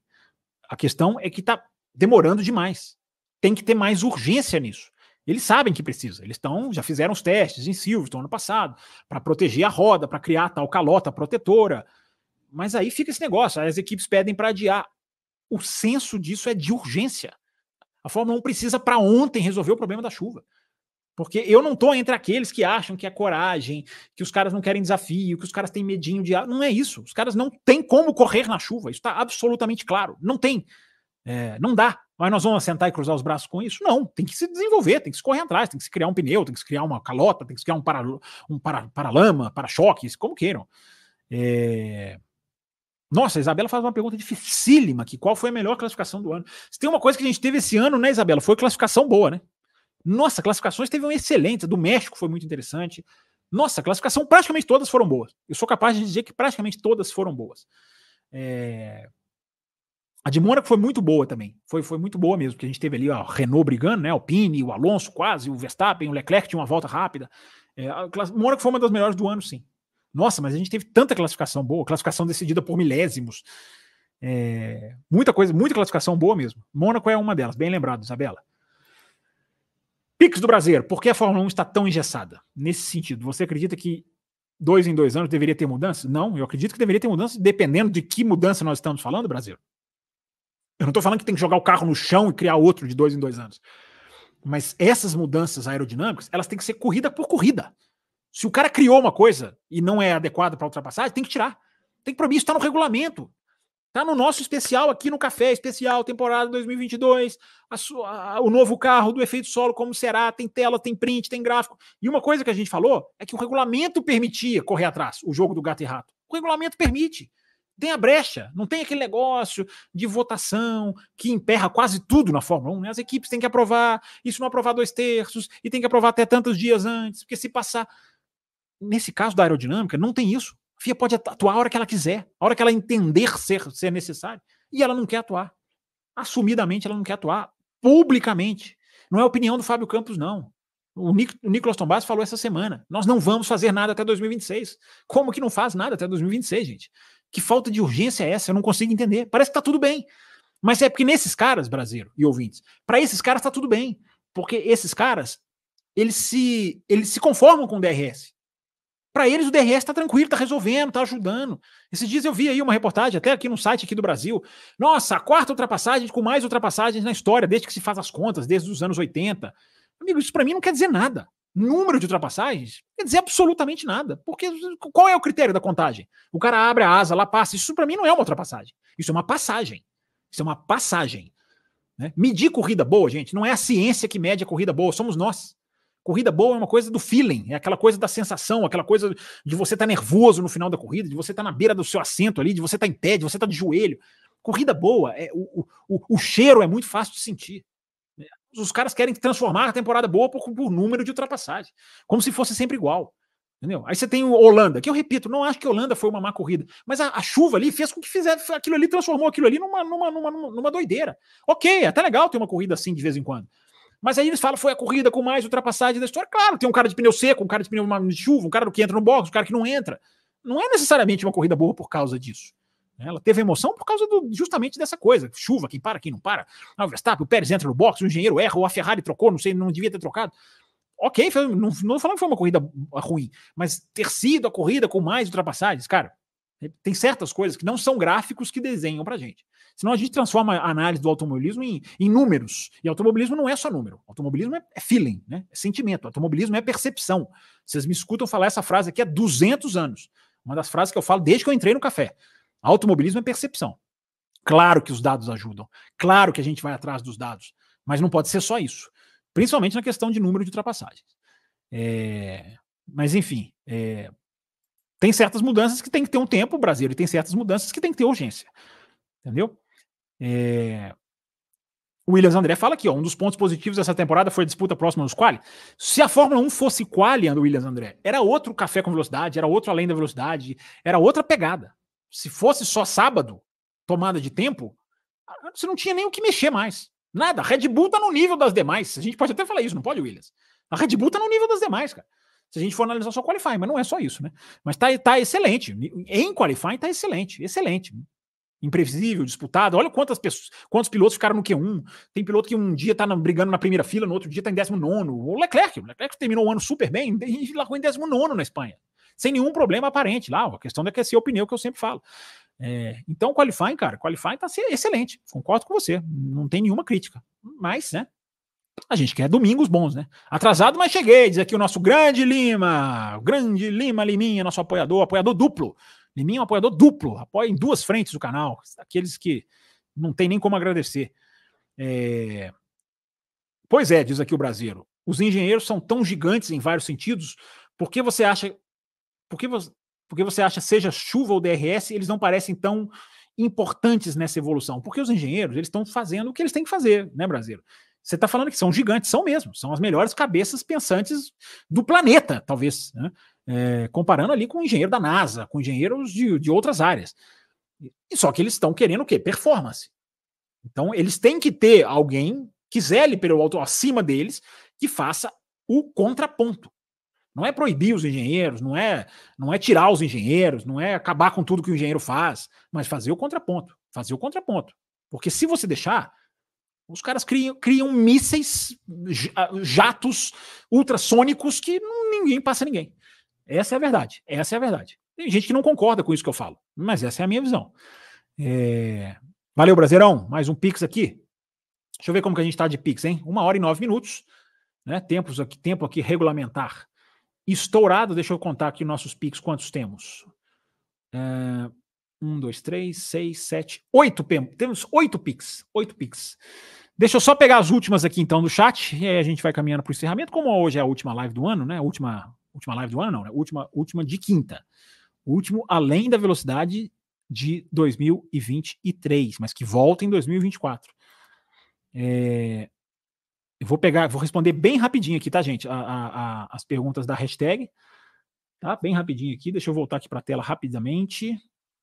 É... Deixa eu ver, não, não é para não é entrar a tela inteira, não. Pronto, aqui, ó. Tem umas perguntas do Carlos, vou responder rapidinho, viu, gente? Em que prateleira das temporadas de estreia, na primeira. É... Em que prateleira de temporadas de estreia, onde na primeira estão Hamilton e Villeneuve, podemos colocar o Piastre? Uh, no meio desses caras, porque o Hamilton e o Villeneuve, o, o, César, eles estrearam em carros que davam a ele chance de vencer corrida. O Piastre não. Eu acho que eu acho que é do Piastre. Eu não vou dizer que está no mesmo nível, aquele negócio de ficar comparando épocas, mas tá tá tá entre as grandes temporadas de um estreante, sim.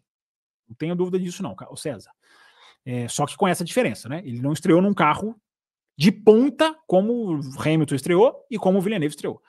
Mas o trabalho dele pode ser, justamente por isso, pode ser comparável, sim. Embora o Piastri ainda tem muita coisa para aprender, para evoluir. Mas é uma Fórmula 1 que tem que cuidar do pneu, que é a grande dificuldade do Piastri. O Hamilton não tinha essa dificuldade, não no mesmo nível, e o Villeneuve não tinha essa dificuldade no mesmo nível. Tá vendo? Porque é difícil ficar comparando época, estilo de pilotagem, tocadas. Eu acho bem, bem complicado. Ele diz aqui, ó, ainda na McLaren, podemos falar que 23 foi o ano do amadurecimento do Norris? É, entendo agora que só, entre aspas, falta a vitória para tirar toda a zica e acabar com alguns discursos negativos sobre ele. Não sei, ô César, não sei se uma vitória acaba tem que acabar com os discursos negativos, né? Primeiro, assim, diferenciar discurso negativo de crítica, né? Discurso negativo por, por ser negativo, eu até posso concordar com você. Mas eu não acho que foi o ano do amadurecimento do Norris, não, cara. Não acho, não. Vou falar mais sobre isso na segunda-feira, tá? Segunda-feira vamos fazer o especial focado nos pilotos. Especial pilotos da, da temporada 2023. Mas eu acho que o Norris demonstrou ainda coisas que ele precisa amadurecer seriamente. Se ele mostrou muita velocidade, tá entre os cinco melhores pilotos do ano, acho que sem dúvida. Mas é, amadurecimento é outra coisa. Amadurecimento é outra coisa. E a gente vai falar mais sobre isso na segunda. É, fato de toda a polêmica Toto Wolff e Suzy Wolff ter começado com notícias de um canal famoso pelas fake news ou clickbaits, o Business F1, né, foi esse site mesmo, só reforça a importância de procurarmos, seguirmos e apoiarmos fontes confiáveis como o Café com Velocidade. Valeu, César. Muito obrigado, cara. Fico, fico lisonjeado aqui com a sua mensagem né? Vocês sabem que a gente é muito. Às vezes eu até rebato uma pergunta de ouvintes aqui, e, e às vezes eu até fico pensando, o ouvinte pode até não gostar, mas às vezes eu não embarco em notícia que eu não sei a procedência da fonte. Eu sou muito rigoroso com isso, muito rigoroso com isso mesmo. Então, obrigado pela mensagem. E até aproveitando né, para falar desse caso do, do, do, do Toto Wolff, para encerrar, prometi que ia falar rapidamente sobre esse caso. É, o, o, o, César, é, essa foi a grande questão, né? Porque se a FIA abriu a tal investigação contra os Wolf, alguém escreveu aqui, né? O caso dos Wolf. É, se ela abriu essa investigação, ao que tudo indica, o cancelamento da investigação hoje, na tarde de hoje, deixa isso meio, meio, meio, meio que como se fosse para esse lado mesmo. Se ela abriu uma investigação baseada num site, nesse site aí, é, que já publicou várias coisas polêmicas, como o Mazepin tem direito de apalpar mulher, como uh, uh, o, o, o, o, caso de a, a, briga pelo racismo do Hamilton não é tão importante assim. É, são várias coisas bem polêmicas, para dizer o mínimo. É, então, esse site tem isso aí, fora fake news que dizem que publicaram coisas assim, impublicáveis. É, se a FIA se baseou nisso, porque a grande dúvida que eu tinha, hoje é quinta, né? Da quarta para quinta, era se uma equipe não está fazendo, e ainda tenho essa dúvida, se uma das equipes não fez o papel de duas caras. Se as equipes não viraram, alguma delas, algumas delas não viraram para a FIA e falaram: oh, tem que investigar isso aqui, cara. O cara falou isso na reunião e essa informação só pode ter vindo da FOM, né? Que é o que se especulava. O site alemão Amos, né? Automotor and Sport, até pediu desculpa porque colocou essa questão de uma reunião que faria parte dessa conversa que o Dr. Wolff teria dito, depois eles pediram desculpa falando que não teve isso. É, então fica esse negócio meio esquisito, né? E a, a, a, a questão do, do, do, do, de onde veio a investigação da FIA. Porque se vem baseado num site, é puro ataque, é pura demonstração de poder que a gente está falando a live inteira hoje. Agora, se veio porque equipes nos bastidores denunciaram e aí vieram todas publicamente e fizeram uma coisa que é simbolicamente muito forte, porque todas emitiram o mesmo comunicado. Vocês viram, né? Todas pegaram Ctrl C, Ctrl V. Quando todas emitem o mesmo comunicado, elas estão passando uma mensagem muito forte. Porque assim, ó, nós estamos juntas querendo dizer isso. O Ctrl C, Ctrl V parece que não tem diferença, nesse caso tem. Tem, porque elas estão querendo mostrar que elas estão falando, todas estão de mãos dadas falando por uma só. Então, se ninguém denunciou a questão do conflito de interesse, que é outra discussão, também é outra discussão. Um funcionário da FOM, é, é funcionário da FOM, ela é esposa do Toto Wolff. Um ouvinte perguntou isso aqui na, na segunda-feira, eu até falei, olha, eu devo estar comendo mosca. E, e, essa mosca eu continuo comendo, porque se o que, o, qual é o conflito de interesse da, da Suzy Wolff trabalhar na FOM e o Toto Wolff ser dono de uma equipe, sendo que a, a, a Suzy Wolff cuida da F1 Academy. Né? A, a, que informações a Suzy Wolff tem acesso? Essa é a pergunta. Antes da gente julgar se teve conflito de interesse ou não. Se a Suzy Wolff tem acesso a informações da FOM referentes à Fórmula 1, é uma coisa. Se a Suzy Wolff não tem acesso a essas informações, porque o trabalho dela é, é a F1 Academy, aí não tem conflito de interesse. Então, é difícil saber. É difícil saber. O que, as perguntas que tinham que estar sendo feitas é o, o que, que a, a Suzy Wolf fica sabendo? Ela fica sabendo de tudo? Se ela fica sabendo de tudo, aí nós, infelizmente a gente tem que pensar, poxa, um é marido do outro, um é uma esposa do outro. É, é muito difícil você garantir que não vai haver troca de informação. Mas e se ela não tem informações, informações uh, digamos, do alto nível que podem beneficiar a Mercedes?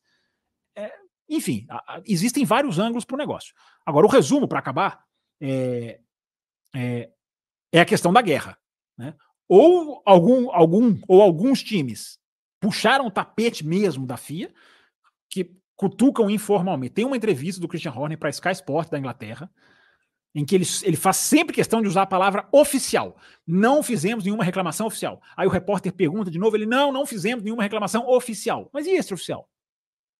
Será que fez? Será que não fez? Nunca saberemos. Né? Porque agora todo mundo tirou deles da reta. Né? Aí se a FIA, se, se houve alguma reclamação, a FIA tem a obrigação de investigar. Agora, se a FIA está se baseando numa matéria, aí a FIA está errada. É absolutamente errada. Aí ela está simplesmente querendo colocar pólvora na guerra. Porque ela está colocando pólvora na guerra há mais de um ano. Então esse é o jogo, gente. Esse é o jogo, tá? Essa é a análise. Esse é o jogo de, de empurra para lá, empurra para cá que está acontecendo, tá? Conflito de interesses, que é a palavra da semana, a expressão da semana, é a subguerra, é a batalhinha. FIA versus Fórmula 1 é a guerra um querendo prejudicar o outro, um querendo deixar o outro em maus lençóis. É a FIA dizendo, na hora que ela fala, vou investigar, ela está dizendo, Fon, tem gente aí roubando do seu lado, roubando entre aspas, tem gente aí fazendo, fazendo mal feito. E eu estou indo atrás de vocês. Aí a FON responde. Aí agora a FIA recua. Não, não vamos investigar mais, não tem mais nada para investigar. Então, assim, que coisa, né? Que coisa chata, que coisa que coisa que ninguém pensa no, no, no principal, né? Que é a Fórmula 1. A imagem da Fórmula 1 que vai ficando cada vez mais desgastada com esse tipo de, de questão. Alguém tentou enfraquecer o Toto Wolff? Foi, a, foi, algum time nos bastidores? Ou foi a própria FIA, que tem divergências com, com as equipes? É, quem tentou enfraquecer? Para que, para que Andretti não entra. É a razão porque Andretti não entra. Jogo de poder. Tudo se resume à mesma coisa no final das contas. Quem está pensando no bem da Fórmula 1? Essa é a pergunta que eu faço. É... Últimas perguntas para a gente encerrar a live aqui. Tá, gente? Últimas perguntas. Eu acho que a gente até recebeu mais pics aqui durante esse meu comentário sobre a, a. A gente recebeu dois do Brasil aqui. Então eu vou conseguir, eu vou considerar a meta batida, porque é o finalzinho do ano, é a última live do ano, e mesmo aos 45 do segundo tempo, eu vou, vou, vou lá, vou responder aqui as perguntas que restam aqui com calma. É... Então, aqui, Brasileiro, valeu pela sua pergunta. O César Caseiro, valeu pela sua pergunta. Brasileiro também já vou responder seus pics, Brasileiro. É, obrigado pelo elogio, César. A Isabela manda aqui, ó, falem do ótimo trabalho do Lawson. Concordo que o Piastri foi o melhor estreante do ano, mas o Lawson foi o segundo, foi posto numa fogueira na Holanda, andou bem. Verdade, Isabela, concordo plenamente com você aqui. É, foi destaque em Singapura, andou na frente do, do experiente Tsunoda. Uma pena ele não estar no grid em 2024. Concordo plenamente. Ela manda aqui para mim a comparação do Pérez e do, e, do, e do Verstappen, né? Ela põe aqui no Twitter, acho que vocês estão vendo aí, né? A tela tá compartilhadinha? Tá, né? Isso aqui eu, eu vou analisar isso aqui mais na segunda-feira, tá, ô, ô, Isabela? Que é essa questão de analisar os pilotos. Também no Twitter eu vou, eu vou pegando aqui essas comparações e nessa intertemporada a ideia é fazer equipe por equipe também uma análise ali, pegando esses números que como tem esse aqui, ó, corridas, qualifies, pódios, pontos, fazer, uma, fazer umas análises ali legais sobre isso. A Esther aqui para terminar, ó, os últimos últimas perguntas da hashtag. Você pode fazer uma comparação entre McLaren e Aston Martin esse ano e o que pode esperar dessas duas equipes em 2024? Essa a gente já fez meio que na segunda-feira. A gente já fez um contraste entre essas duas na segunda-feira. Uma bem no começo do ano, outra bem no final. Acho que a McLaren bem mais, bem mais sólida, bem mais estruturada. Mas a gente tem, a gente esbarrou um pouquinho nisso na segunda também. Esther, não sei se você já ouviu a nossa live lá. É, o que esperar da Alpine no ano que vem? Ela pergunta aqui. Mais estabilidade com os novos grupos que estão entrando? Não, não necessariamente, né, Esther? Assim, novos grupos entrando, novos, novos, novos comandantes, no, mais gente palpitando, não é sinal de estabilidade. Né? Não é, quer dizer, não é garantia. É, o que a Alpine precisa é de uma estrutura de comando, né? independente de quem está, quantos estão entrando, quem está patrocinando, quem não está patrocinando. O problema da Alpine é uma estrutura de comando errática, que troca toda hora, que se intromete, que erra, é, que não, não, não tem, não, não, não, parece que não dá os, os recursos suficientes. Né? Quem sai de lá tem falado isso, né? Pat Fry tem falado isso, Otmar Zafnauer tem falado isso, ok, são funcionários, são funcionários magoados, né? Esse, esse magoado é uma coisa, é um problema aí da vida. Mas, é, mas quando todo mundo vai falando a mesma coisa, né, acaba, acaba ficando uma pulguinha na, atrás da orelha aí. É, então vamos lá, vamos aqui com os piques aqui, já que a gente tem, já que a gente tem. Ah, teve piques do Carlos também. Agora que eu tô vendo aqui, ó. E batemos a meta aí, graças a eles. A renovação do Leclerc com quase tudo o que ele quis pode trazer dificuldades tanto no campeonato de 2024 quanto para renovar seu contrato? É... Como, como, como assim, Carlos? Não sei se eu entendi, não. O contrato está para ser renovado. Não, não, não, acho que tem dificuldade, não. Eu acho que é natural, é, caminha para ser renovado. Talvez aí. Há, há, há, há, veículos que dizem que é questão de, de, de assinar ou de anunciar. É... Não, não sei, não sei exatamente o que você quer dizer que não. Pode trazer dificuldades tanto no campeonato de 2024 Acho que está tudo muito caminhando muito naturalmente, Carlos. Se é que eu entendi aqui exatamente o que você quis dizer. É, nesse ponto dos engenheiros, será que não é o momento das equipes, diz o Brasileiro, utilizarem os gênios para ajudar e, ao mínimo, correr na chuva? Logicamente, não na chuva pesada, porém, os carros vo vo voltaram para recordes. Voltaram para recordes. É, não, Brasileiro, assim, os engenheiros são parte do processo para ajudar na questão do, do, do, do, do da, da, da, da, cobertura das rodas. Os engenheiros das equipes estão participando disso aí. Eles estão eles sendo consultados. Né? Nesse teste de Silverstone foi uma Mercedes e uma McLaren. A McLaren foi só para seguir. Ela, ela, acho que era o Piastri. Era só para estar tá atrás. Então as equipes estão participando desse processo. Sim, claro que os engenheiros são obrigatoriamente é, é, é, consultados nesse processo. Porque botar uma tampa na roda traseira vai mudar completamente o comportamento do carro. Então, isso não pode ser uma coisa assim, ó, vai ser assim, toma, bota no seu carro. Não. Todo, todo mundo tem que participar. Isso é, é um detalhe técnico muito importante, Brasil. Então, nessa questão aí, os engenheiros das equipes participam. Não tenha dúvida de que participam. É, o pessoal está querendo fazer o especial pilotos ao invés de segunda, hoje, né? Olha aqui a pergunta do, do Carlão. Fábio, o álbum fez um excelente 2023, mas será que estaria pronto para ter novamente um carro de ponta nas mãos? Hum, grande pergunta, hein, Carlos? Grande pergunta. Tenho a mesma dúvida que você. Tenho a mesma dúvida que você. Vamos falar do álbum também mais na segunda-feira. Ótima pergunta do Carlos, diz aqui o brasileiro. Grande brasileirão. É, qual o melhor piloto fora, P, fora, fora P3 para você? Você diz fora das equipes? Das três principais equipes? É o Piastre, nesse ano. É, não, o Piastre mais surpresa, né? Talvez o Norris, né? Em termos de, de, de, de ser mais rápido, né? É, boas perguntas aí, pessoal complicando aqui a nossa vida. No caso do Wolf, muito estranho, tiveram algumas informações que a Mercedes que, que, que, a Mercedes tinha visto tinha visto o resto, porém podem ter acertado na mosca, mas difícil, hein? Apertou o caldo. É, como eu falei, é, é, de onde vem a informação? Se é só do site, que, que, que absurdo a FIA pegar isso, né? Que absurdo. Pode até ser um site bom, mas você não pode abrir uma investigação só por causa de uma reportagem. Você tem que ter elementos de suspeita para você abrir investigação. Não tem problema em investigar. Investigar não é problema. Tem muita gente, nossa, que, que, que, que, que absurdo a fim investigar. Não, não é problema. O problema é, é ela está baseada em quê? Se, se, toda vez a Federação Internacional de Automobilismo ficar abrindo investigação por tudo que sites publicam, imagina os canais caça-cliques que a gente tem aqui no Brasil. Já pensou se eles passam a ser, se eles passam a ser base para investigação na Fórmula 1? Meu Deus, nós vamos parar onde? Entendeu? Então não dá, né? Tem que ser, tem que ser. É, tem que ser muito, muito, muito cautela. O, o, Carlos Eduardo esclarece aqui: dificuldades para o Sainz. É, eu acho que sim, acho que o Sainz, medida que. Olha, olha o final de campeonato do Leclerc, olha o final de campeonato do Sainz, né? A atualização da Ferrari no Japão, que foi uma atualização para estabilizar o carro, ela mudou o campeonato do Leclerc. Ela botou o Leclerc lá em cima de novo. Em compensação, um acerto que o Sainz achou nas férias, com que eles voltaram para a Holanda, é, Holanda, qual que era mesmo? Vou pegar aqui a ordem de novo, já que eu tinha aberto a ordem aquela hora aqui, ó. Holanda, Itália e Singapura. Lembrem como o Carlos do Sainz estava melhor do que o Leclerc em Holanda, Itália e Singapura? Ganhou na Itália. Quer dizer, ganhou em Singapura. Chegou na frente do Leclerc na Itália, naquela disputa. É, depois o, o, virou para o Leclerc. Então a dificuldade para o Sainz é enorme. Porque o Leclerc é, é, um pilotaço, né? E o Sainz tem que trabalhar muito para tentar ali incomodar. Mas o Sainz tem feito um bom trabalho, tem, tem, tem é, pontuado muito bem, né? O Sainz tem pontuado muito bem também. É, gente, deixa eu ver aqui se tem mais alguma que ficou que ficou para trás. É, acho que não, né? Acho que estão atendidas todas. Olha, segunda-feira tem live. Segunda-feira tem live. Segunda-feira tem um especial. Temporada 2023. Mais uma vez aqui, muito legal a live de hoje. Nossa, entramos em assuntos profundos, né? Entramos em assuntos importantes, entramos em assuntos necessários. Gostei muito da live, gostei muito das perguntas. Como sempre, muito obrigado para quem mandou, para quem participou, para quem está aqui caladinho. Deixa eu ver se eu pego algumas perguntas aqui que não foram Pix ou Superchat, só para fechar aqui, hein? Só para bonzinho aqui, hein? Vou fechar com 1 hora e 30 hoje, já que, já que batemos a meta. Aliás, temos que bater, né? Temos que fechar com 1 hora e 30. Vou até molhar a garganta aqui, ó. Pegar mais perguntas de vocês aqui que não fizeram Pix ou Superchats, mas que eu gosto de atender também. Aqui a nossa Camila dizendo que preferiu a, foi, a que ela mais gostou foi a Hungria. O Venâncio lembrando aqui, em janeiro começa a nova temporada da Fórmula E, não percam. Deixa eu ver, tinha uma pergunta aqui que eu tinha visto. É, o Marcelo David fala uma coisa interessante. Eu acho que a empolgação da corrida de Miami, pela ótica da Isabela, é a performance do Max. Aquilo ali foi realmente assustador, é verdade. Ali foi uma foi acachapante, né? Vir de trás e ganhar daquela maneira, né? É... A Isabela aqui falando das classificações. Singapura é uma marca. É uma pergunta do Charles Câmara. Gosto sempre de atender também o nosso Charles Câmara, que legal.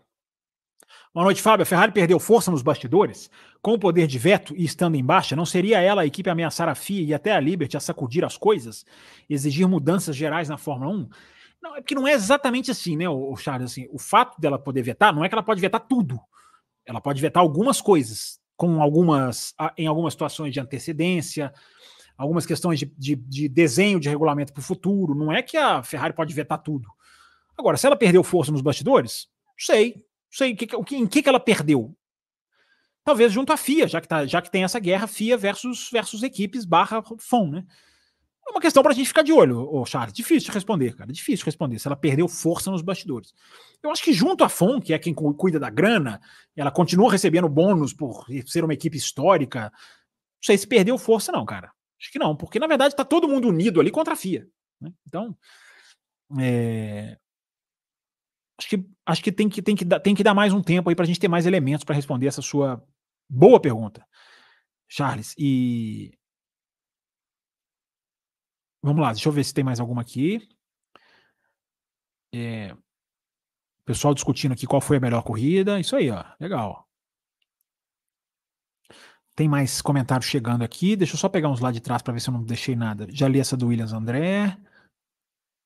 Lucas Coelho, será que podemos ter um Brazilian Storm na Fórmula 2 com Enzo e Bortoleto?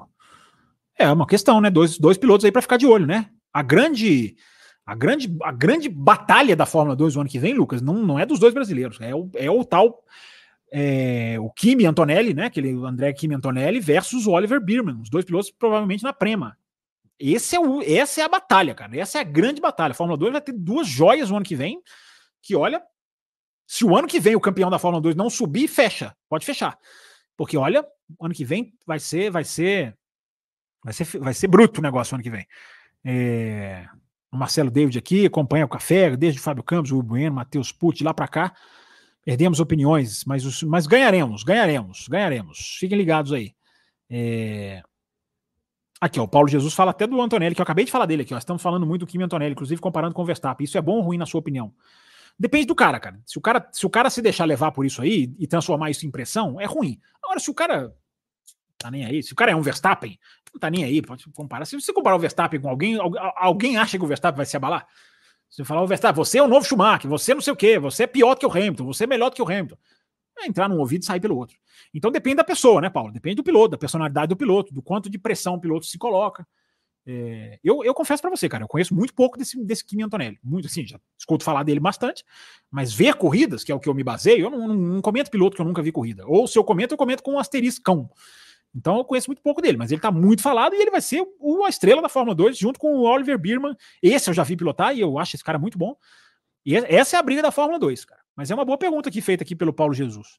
Eu acho que depende da, da personalidade do cara. Se o cara souber matar isso aí no peito, ele tira de letra. Agora, se o cara transformar isso em, em pressão, é, é perigoso. Né? Até porque a pressão já é natural, né? O cara já tem enorme quantidade de pressão que o cara tem que saber superar. Uma hora e 30 minutos de live. Estou perdido sem a Fórmula 1, diz aqui o Venâncio. Tá não, você vai ficar, fica ligado aqui no canal que a gente vai te acudir até lá. A gente vai te levar. É, estou ficando deprimido. Marcelo, brinca aqui, a, brinca aqui a Camila. Não, não fica, Camila. Que isso? Assim, ainda mais você que está aqui, tem, é, tá aqui nos nossos grupos, está aqui, sempre, sempre, sempre com a nossa companhia aqui. É... Eu acompanhei essa temporada, fiquei triste pelo Rubens Barrichello não ter ganhado. Ah, vocês estão falando o quê? Da estoque, cara, aqui, é isso? É... Só pode ser, né? Rubinho, seu Rubinho, Rubinho não ganhou nenhuma corrida na estoque esse ano? É, deixa eu ver quem mais. Tem uma pergunta muito boa da Isabela, da Camila aqui, ó. Sulaense queimou com essa treta com os Wolf. A FOM pode romper com a FIA? Essa, essa é uma boa questão, tá? Essa, essa, eu vou trazer na segunda, porque ela é muito grande e ela vai ela, ela estenderia aqui a questão. Ela é, ela é um complemento. A pergunta é ótima, Camila. Se você puder até me lembrar, pode até mandar como Pix. Na, na, na, na sem, sem fazer o Pix. Pode colocar o Pix entre parênteses para eu, eu lembrar aqui que eu vou, eu vou. Que a gente já puxa ela aqui como prioridade. Ganhou um Pix aqui, pela ótima pergunta, Camila. É, deixa eu ver as últimas que chegaram aqui agora, no finalzinho aqui, que eu peguei perguntas lá de trás. Agora eu vou pegar aqui as últimas. É, o Brasileiro tem um Pix do Brasileiro aqui que eu não tinha lido, né, Brasileiro? Deixa eu pagar essa conta aqui agora, já pensou?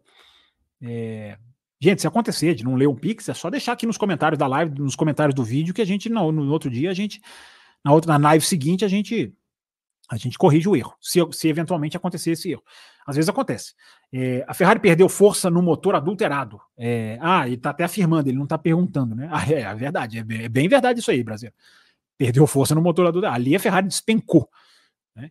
Então, gente, mais sobre Ferrari, mais sobre Mercedes, mais sobre os pilotos da Ferrari e mais sobre os pilotos da Mercedes, a gente vem na segunda-feira para fechar o nosso especial temporada 2023. Tá? Se você gostou dessa live, se você gosta do café, se você está conhecendo o café, se você acha que você pode ajudar o café, essas três formas de apoio que estão passando aqui embaixo, é, durante toda a live, essas três formas de apoio aqui são os caminhos que você pode apoiar o nosso canal, tá? Você pode escolher as nossas faixas de apoio, você tem quatro, a que for mais adequada para você, você tem a Premium, que te dá sorteio de ingresso para o GP do Brasil, te dá sorteio de miniatura, te dá a prerrogativa de participar das lives, das lives de verão, das lives depois que a temporada começar, Tá? O apoiador prêmio ele tem essa chance, não é sorteio. E as outras faixas que você concorre a F1 TV, faixa que você tem acesso aos programas extras, faixa que você tem acesso a grupo de WhatsApp só de apoiadores. Então você tem as quatro faixas que você pode escolher. E se você tem alguma dúvida, manda para o e-mail essa chave Pix aqui, o nosso e-mail. Poxa, quero apoiar, pode me explicar melhor, a gente explica para você numa boa. E você, se quiser mudar o seu apoio, poxa, eu apoio assim, quero apoiar via Pix, tem muita gente migrando para o Pix, entre em contato com a gente que a gente faz essa alteração com o maior prazer. Brigadão, galera. Ótima live, ótimas perguntas, ótimos assuntos, ótimos temas. Até uma pena ser a última do ano, né? Mas a gente dá uma paradinha, porque afinal de contas, né? A gente tem que respirar, senão a gente não aguenta. Em 2024, o bicho vai pegar, não tenho dúvida, dentro e fora das pistas. Valeu, pessoal. Segunda-feira, espero todo mundo, hein? Live de encerramento da, da, da, da cobertura de retrospectiva, feita em duas partes na próxima semana. Abração para todo mundo. Já deixou o seu like? Então deixa o seu like aí e até segunda-feira.